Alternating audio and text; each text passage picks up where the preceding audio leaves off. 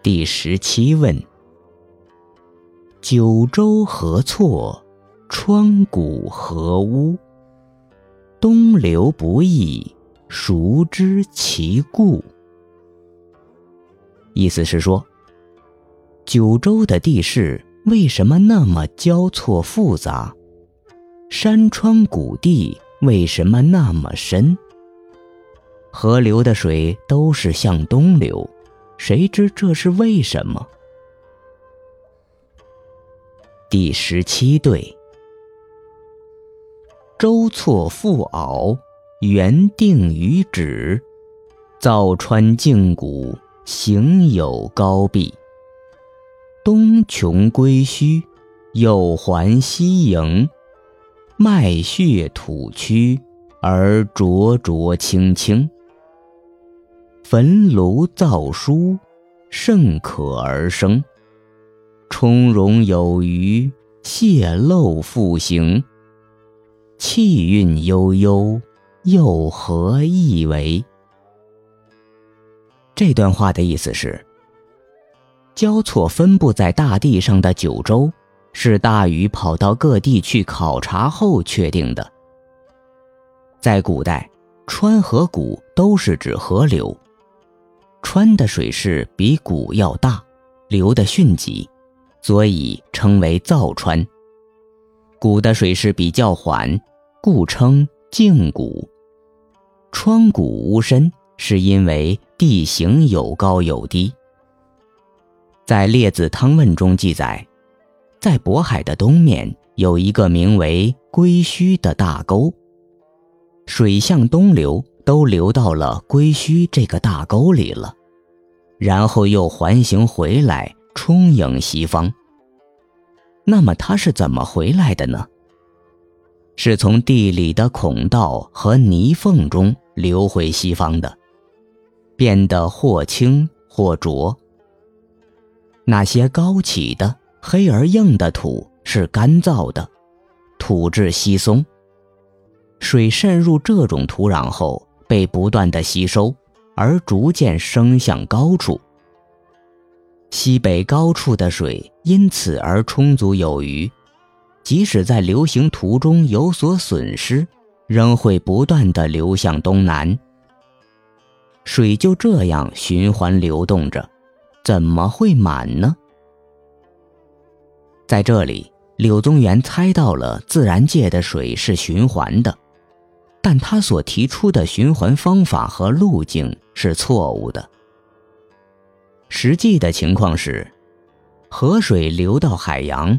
海洋蒸发成水蒸气，被大气循环带到陆地上，形成降水，又成为河流的水源。第十八问：东西南北其修孰多？南北顺妥，其言几何？意思是说。大地的东西和南北哪个长？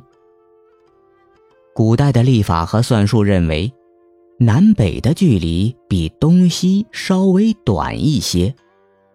这个差距到底是多少呢？第十八对：东西南北其极无方，夫何鸿洞而克教修长？忙乎不准，孰掩孰穷？意思是说，天地是无边无际的，不用量什么长度。柳宗元认为，宇宙无边无际，这是对的。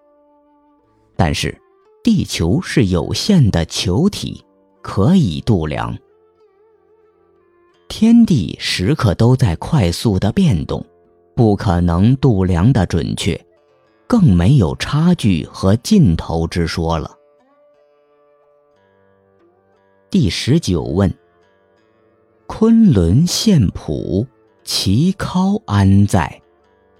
增成九重，其高几里？古代神话传说。昆仑山的山顶与天相通，是神仙居住的地方。这个地方在哪里呢？传说昆仑山上有增城九重，它有多高呢？《淮南子·地形训》中记载，昆仑山上有增城九重，其高一万一千余里。也有说法是一万五千里，《柳宗元文集》中记载是一万三千里。第十九对，积高于前，昆仑幽居，蓬首虎齿，元穴元都，增城之里，万有三千。意思是，西北方堆积的很高的地方，就是昆仑山的所在。《山海经·西山经》记载，西王母头发蓬乱，有老虎一样的牙齿，就居住在昆仑山的山洞里。昆仑山山顶的增城有多高呢？有一万三千里那么高。第二十问：四方之门，其谁从焉？西北辟起，何气通焉？古代传说，天的四方各有一个大门，起到调节寒暑的作用。还有传说是指昆仑山旁四面的门。这两句的意思是说。天四周都有门，是谁在里面进进出出？这门是给谁用的？西北方的天门通过的是什么气呢？《淮南子》中曾记载，不周风从这个门通过。第二十对，清温御寒，迭出于石，石之匹格，由是而门，辟其以通，滋气之源。意思是，寒冷温热在不同季节中交替出现，是由于四个季节的气候变化，才产生了四方之门的遐想。大门开启，从这里通过的。正是元气。